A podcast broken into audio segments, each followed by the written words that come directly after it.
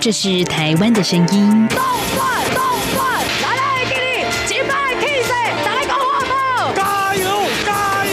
这也是台湾的声音。还有多少声音没有被听见？发噩梦的是遇到自己的朋友、自己一些队友，自己虐待。未来你打算在台湾定居吗？呃，可以的话当然定居嘛。这边怎么说也是一个民族自由的地方。每个人都有可能变成那小部分人。你没有公益，你不能维护基本的人权，那你就没有完全的安全。在这狂乱的年代，思考让我们自由，就要听晚报，听见新闻之外。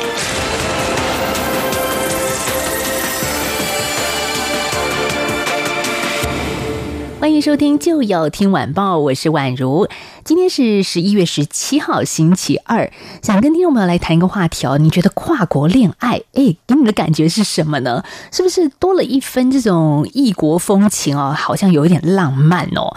不过呢，其实如果这样子的异国风情是发生在同性伴侣的身上，这就多了一些些的坎坷。记得吗？在今年五月份哦，梁静茹跟艾怡良重新翻唱的一首经典歌曲，叫做《漂洋过海来看你》。他们这个 MV 推出之后，一个礼拜就获得超过两百万人次的点阅。那宛如今天呢，在录音之前，已经看到了翻倍到了五百多万人次。这个漂洋过海来看你，为什么受到这么多的关注呢？其实这也是关系到台湾伴侣权益推动联盟所倡议的一个跨国同婚的议题。那大家在里面呢，可以看到，一个是台湾籍，一个是日本籍男同志伴侣。那为了来到台湾的团聚，是费尽千辛万苦啊。那我们今天节目一开始，先来听一小小段。为你，我用了半年的积蓄，漂洋过海的来看你。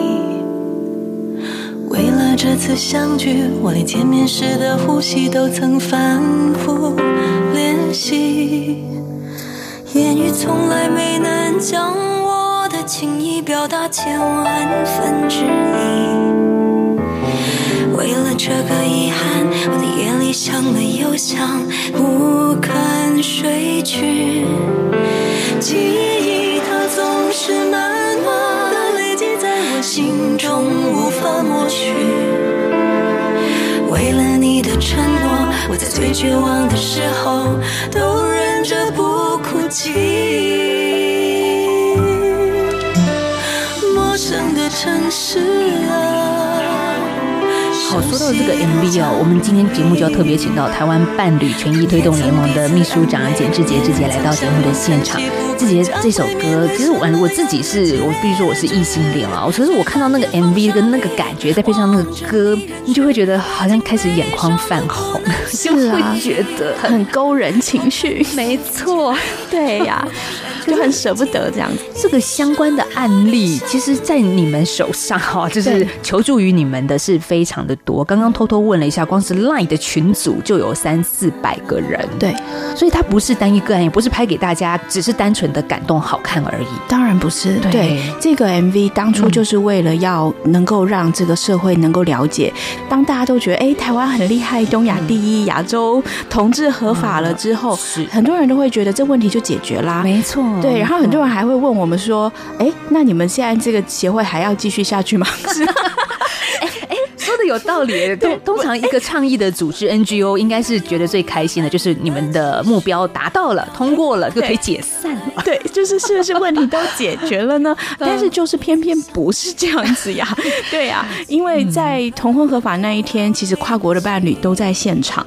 那我们当时也都跟跨国伴侣其实也有打了一些预防针，就是说是真的有可能那一条会被表决掉，因为呃，当时在我们在做同婚表决的时候。有一条就是为了要让跨国的伴侣其实是可以配套，然后让他们可以合法结婚的，但是在现场那个条文被表决掉了。表决掉就意思就是当时就是只有呃六个立委支持。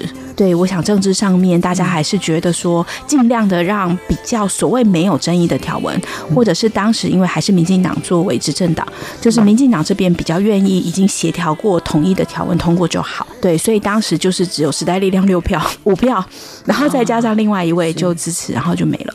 所以二零一九年台湾同婚正式上路，同婚元年，我觉得台湾当下的氛围，甚至五二零可以去登记结婚的时候，是很开心的。没错，但是我们不知道这个开心之余有。一撮人，他们是没有办法享受到我们的这个骄傲的时刻。其实我觉得，因为我们做了一些口述史的访谈嘛，嗯、那总共大概也访了十来位这样子。其实我从他们的跟他们相聚，然后聊天的过程，老实说，我也看到他们非常的骄傲啊。嗯，他们很。在现场，为了台湾能够撑过去，同婚通过，那个内心的那个身为台湾人的骄傲是有的。嗯。但是当他们发现，在他们的条文被表决掉的时候，那个失落跟那个痛苦是非常个人的，因为他们就会觉得说，他们应该要跟大家欢欢庆的。对。但是为什么这个欢庆的背后，竟然是他们不能结婚？前面的坎坷路，所有的同志，大家是一起努力，要希望台湾能够达到婚姻平权，没错，最后达到了是开心的，对。可是却发现没有我，对，没有你。他们后来才发现说，原来我们是其他人吗？我们是被留下来的其他人吗？而且大家也会觉得怎么说？台湾都能挺过同婚这条路了，跨国伴侣也就那么小小一件事情，也没有几个人，是不是就把它通过了？有很难吗？对对，可是就没想到这一路一拖就五百多天，就等了五百多天，所以也因为这样，我们就有了这个 MV，然后也是想要透过这个 MV 来跟大家说，这个议题还没结束，大家还要继续努力，这样子，婚姻平权之路还缺了一个角，对，就是这一群异国。恋爱的伴侣，对。可是我们要先来谈这个 MV，看到就是我刚刚说的高富帅，大家看到就觉得 哇，很吸人眼球。其实这个真的是很少数，当然能够长这么帅人都当明星去了。对，所以。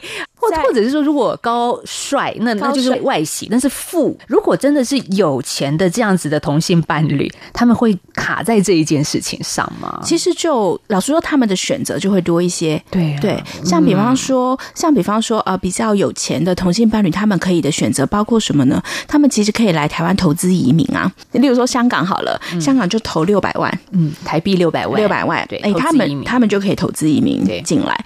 那或者是说，呃，他们也比较容易。找到比较高阶的工作，因为台湾有规定，你要来台湾工作合法的话。就是外国人在台湾合法工作，如果是白领，大概要四万七千多块。我每次都笑说四万七千多块，我工作二十年了，好像都还没有四万七千多块来。是这个 NGO 要求你去哪里得到 四万七千多块？这是什么？对啊，什么工资条件？月薪要台币四万七，其实也远高于我们的平均薪资。当他们这一些年轻的，然后真的还在成家谈恋爱的人，怎么可能拿到这个四万七千多块的水平的水准，然后进到台湾来工作？其实就很。很少，所以老实说。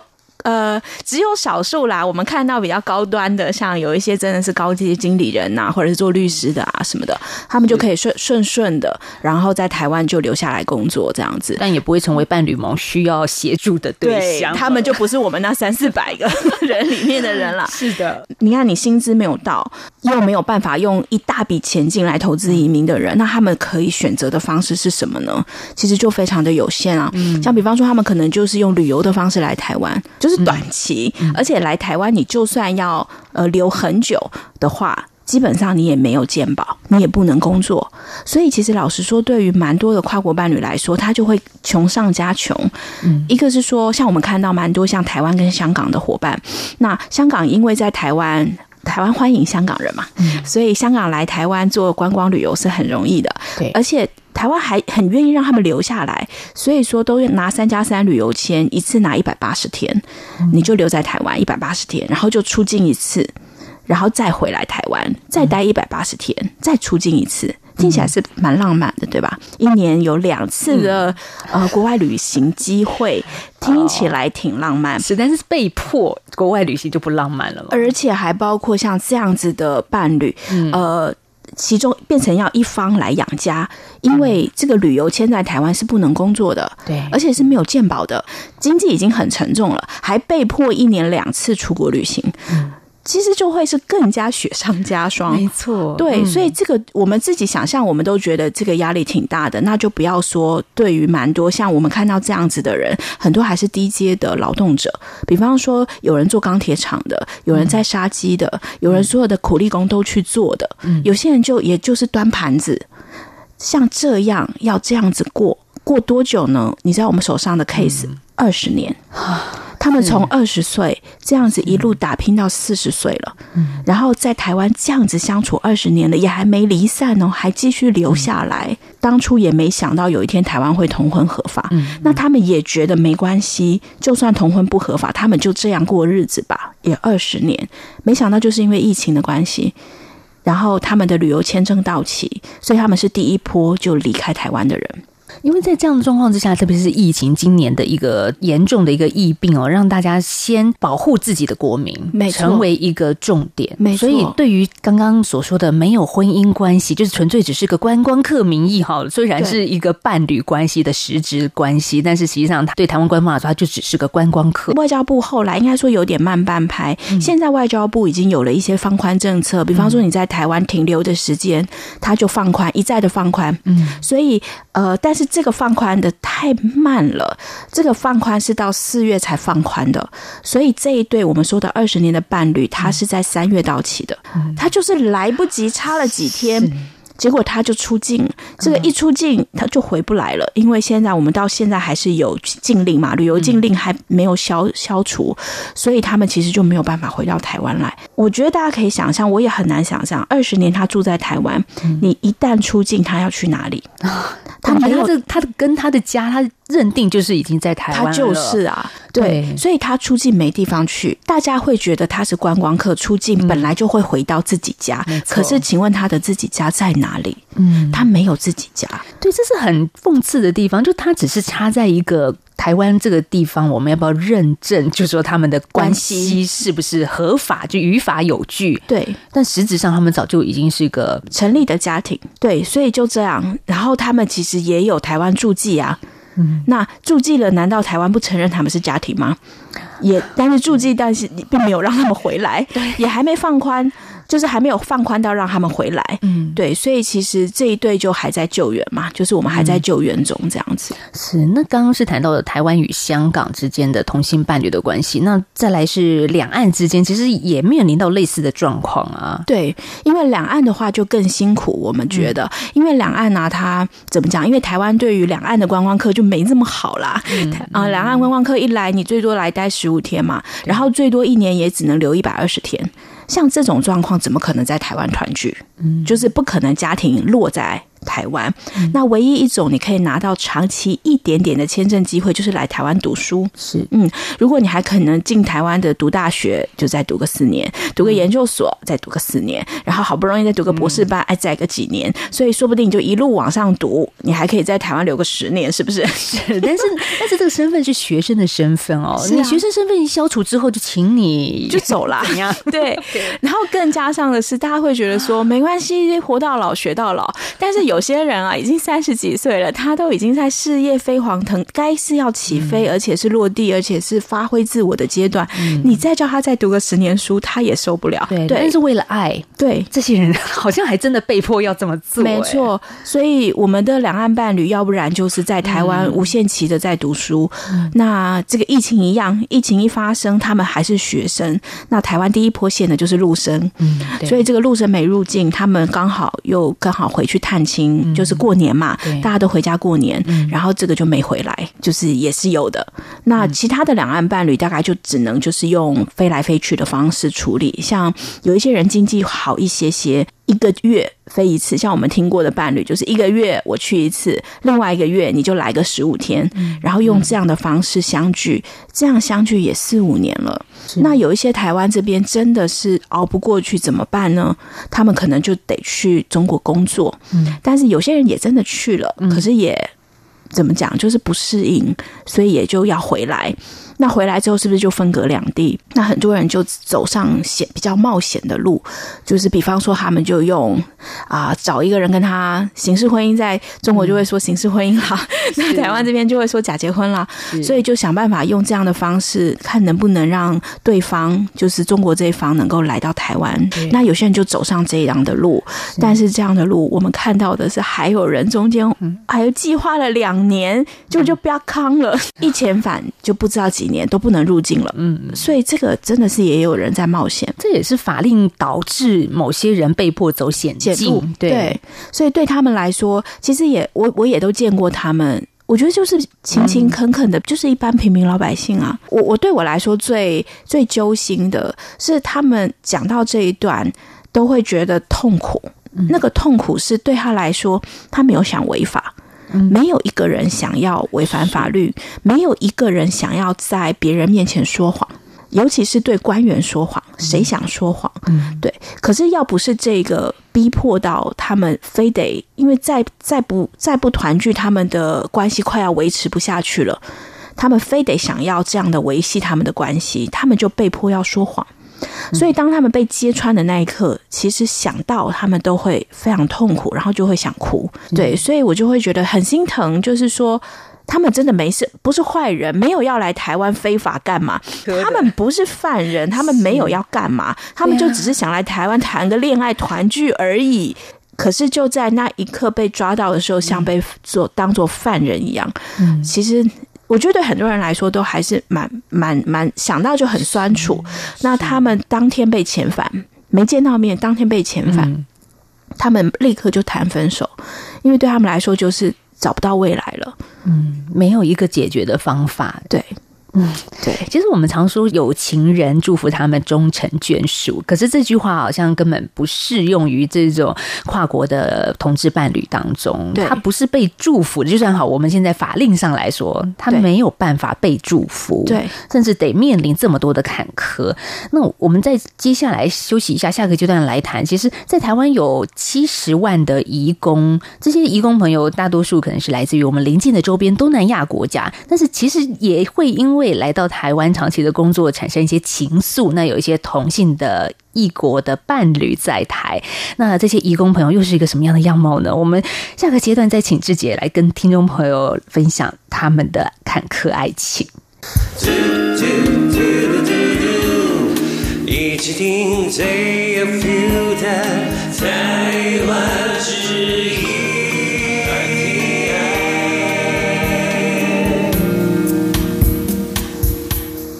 续回到《就要听晚报》，我是宛如。今天的节目，我们访问到是台湾伴侣权益推动联盟的秘书长简志杰。嗯，志杰的工作仍然是蛮艰辛的。他并没有因为去年台湾同性婚姻的合法化而让自己喘一口气。是啊，是 连结婚都写结得很仓促呢，连自己的终身大事 都都奉献给了记者会。哎，对，没错，对呀、啊。好，但是。其实实也可以看得出来，就是台湾真的。面临到很多现实层面的问题，还是有待被大家看见，甚至去解决，而不是像去年的同性婚姻合法化之后，王子与王子或公主公主就变得快乐幸福的生活。因为有一群人，他们并没有被祝福到。那我们今天跟志杰聊，其实也是他们伴侣盟跟中山大学陈美华教授合作，获得了文化部文化平权亚洲跨国同性伴侣口述史的补助案当中呢。其实记载了非常非常多巨细靡遗的跨国同志的恋情，那他怎么在这个法令仍然被钳制之下来维系他们的爱恋？哎，宛如一读。不得了了！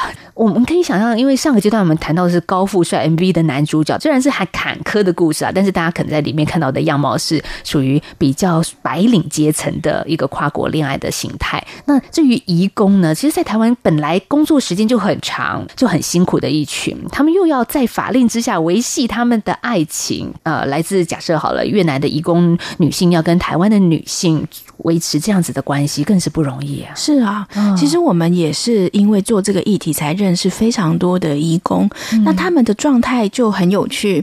他们其实都在工厂认识的，其实想想也很合理，是不是？嗯、大家在工厂一起工作，嗯、然后台湾这边的主管，然后就带着义工的这一些朋友，然后一起工作。哎，他们就这样子相处相处，就谈恋爱。嗯嗯。那谈恋爱了之后，就发现这下糟糕了，因为呢，义工其实在台湾就把他们当客工。对，意思就是说，其实他们并没有办法因为工作而取得在台湾的，就是长期居留的许可。他们就是来台湾三年一聘，三年到了，他们就得出去，然后等下一个工作签再进来。那最多最多，如果是在工厂工作，最多就是拿十二年。那如果是家庭看护工，就是在家里面工作的家护家庭看护工，最多也就十四年。意思是十二年工作到期，十四年工作到期就一定要离开。没有任何方式让他们留下来，对，所以对于我们这一些跨国伴侣来说，他们每天的坎就很多啦，三年一坎。就是说三年了，然后就要看看下一份工作有或有还是没有。对，老板要不要续约？要不要续约？诶，老板不续约，那我可不可以有其他老板再来？嗯、那我其他老板就算再来，会不会跟我在同一个城市啊？哦，对。那如果说对，那如果不在同一个城市，那么他们就会笑说，所以我们就岛内移民啦。就是说，本来在。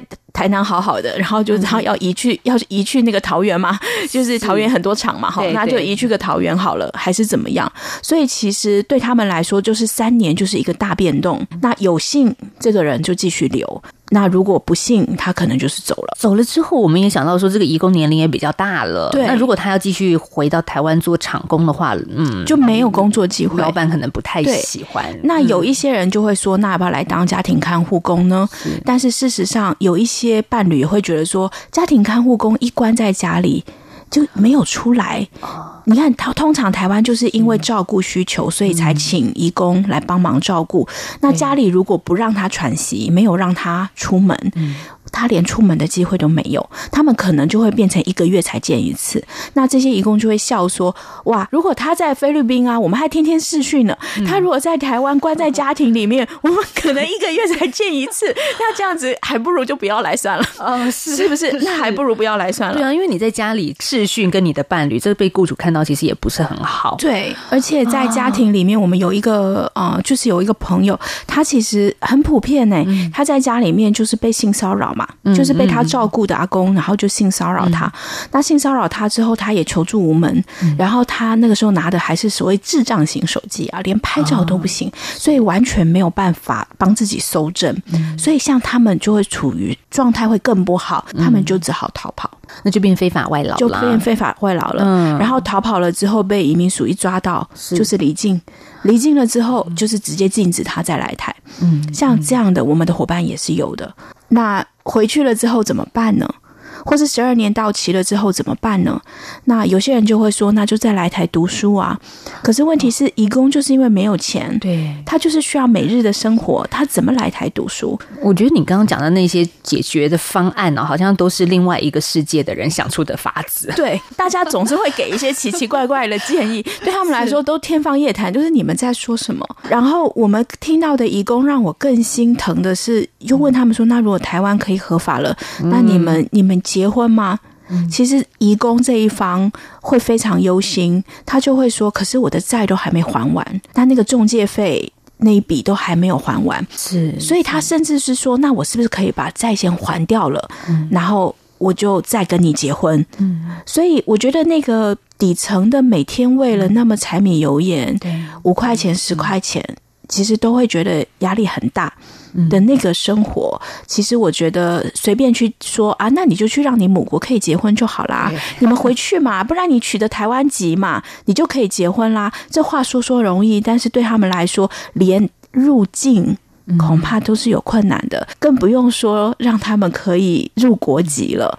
对，因为其实我们台湾的早期也过得蛮辛苦的时候，也会看到一些电影，就是大家透过嫁给可能欧洲、美国的一些白领男性做跨国婚姻移民，这是一个管道之一了。对，但是我们现在在台湾这个坎、这个门，似乎是在同性伴侣上是关着的。对。所以就他们没有这个选择，嗯，异性伴侣至少结个婚，结了婚他就算怎么了，他还可以留在台湾嘛。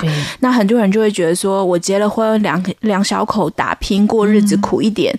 也还是过得下去，没错。可是对于这些跨国伴侣来说，他们连一点点这种小小的想望，有时候都是非常的遥远。他们只是觉得，我们就开个美发店，因为大家会剪头发，开个美发店，开个小吃店做家乡小吃，然后就这样子团聚，好好过日子，好不好？其实有些人连这个想望都做不到，只是因为他们没有办法结婚，就没有办法用依亲的方式留在台湾。是，所以现在应该是台湾的法令上卡在哪里呢？为什么会让这一些我们今天从白领谈到蓝领哦，从两岸香港谈到中国，那？到底问题是出在哪里？我们不能让这些有情人真的在台湾共组一个小家庭吗？嗯、是啊，其实法律老实说就卡一个很简单的法规，嗯、就是叫做《涉外民事法律适用法》。那这个法律其实很有趣啦，这个法律就是一个，就只是一个适用法规，意思是说，呃，我们跟外国人结婚，那这个婚姻有效还是没效？这个婚姻要依谁的？有依谁的法？嗯，诶，其实大家应该觉得这这应该很理解嘛。好，例如说我跟一个日本人结婚，那到底婚姻要依台湾法还是依日本人的法？因为涉及到两个国家。国家，对。那也许我跟日本人在美国结婚，那是依美国法还是依哪里的法呀？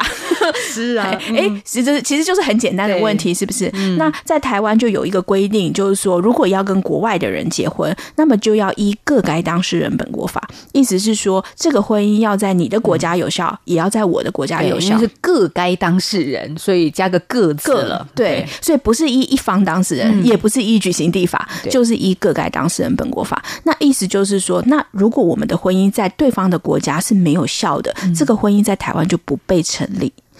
嗯好，那台湾是亚洲第一的意思，就是台湾是唯一同婚合法的国家。对，你现在听起来亚洲第一，觉得有点难过哎。对，就有点伤心了。就是说，我们跟其他亚洲的人交往，那么其他的国家因为没有同婚，所以这婚姻就不成立了。像比利时，比利时当时是欧洲也是数一数二通过同婚的国家，第二个。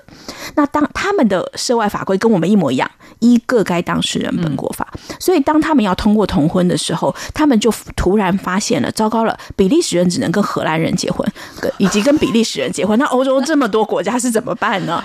好，所以他们就立刻配套修正了这个法规，就是说，那如果是同性伴侣的话，那就依一方当事人就好，意思是说依比利时法就好，或者是依他们的举行地法就好。就是说，只要能够在比利时长期居留的两个外国人，那么比利时也愿意承认他们的婚姻，这是比较符合现实状况。对，而且比较保护家庭，是意思是。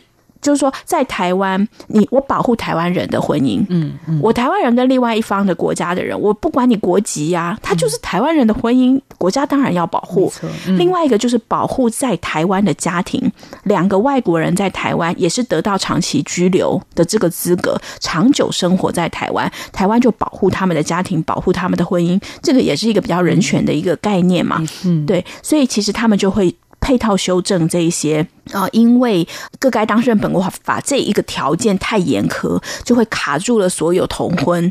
其实像比利时就做了修正，法国也做了修正，但台湾就没修。所以台湾目前是全球二十九个国家中唯一一个有限制国籍结婚的国家。那么就非非常有赖，就是现在目前司法院跟行政院得想出一个办法来看是谁要来解套这个法律，这样子。嗯，这也是伴侣盟婚姻平权之后积极。你努力游说的的一个方，对，没错。其实今天透过这样子的访问哦，也让宛如觉得说，真的，我们虽然在过去节目有谈到这个跨国同性婚姻还是具有一个高难度的门槛，可是今天听了志杰的分享，才觉得说他们是真实的，因为有他们的口述历史，就是口述的一个记载，才让人觉得说，哎，他们这些人是。活生生的在应对现在当下的体制不公不义啊！没错，对，所以这也是我们要做这个口述访谈的原因，嗯、就是会觉得，如果我们永远都只是谈谈法条，然后谈谈人数，其实他们的故事是没有被说出来的。嗯、所以我们其实花了一些篇幅来把他们的故事整理出来，目前现在都放在网站上面。那刚刚说的跟法规面有关的东西，就是大家可能听了一时也会觉得说，到底是卡哪里？那我们也就把它都整理出来放在。网站上面，对，那另外一个就是呃司法诉讼，因为如果这个立法院都不动的话，我们就还是得透过司法来挑战，所以我们也做了啊、呃、六个司法诉讼，其实挑战不同的法规跟不同的面向，对，所以这个部分我们也都把它放在整理在网站上面，对，所以如果大家想要去理解跨国同婚目前到底发生了什么事，直接打伴侣盟，然后跨国同婚，应该会是。第一个搜寻吧。对，是大家就可以更具细迷疑的看到我们今天还来不及说到的这些故事，其实还有非常的多。对，我们在今天访问到的是台湾伴侣盟的秘书长简志杰，也谢谢志杰来到我们就要听晚报，谢谢你，谢谢宛如，谢谢大家，拜拜。节目就要接近尾声了，希望这一集节目呢，可以为听众朋友开了一扇看见世界的窗。台湾虽然是婚姻平权的亚洲典范，但是这个典范还缺了一角，也就是我们今天所谈到的主轴——跨国婚姻。期待大家一起来关注。好，今天节目进行到这了，我们明天再聊，拜拜。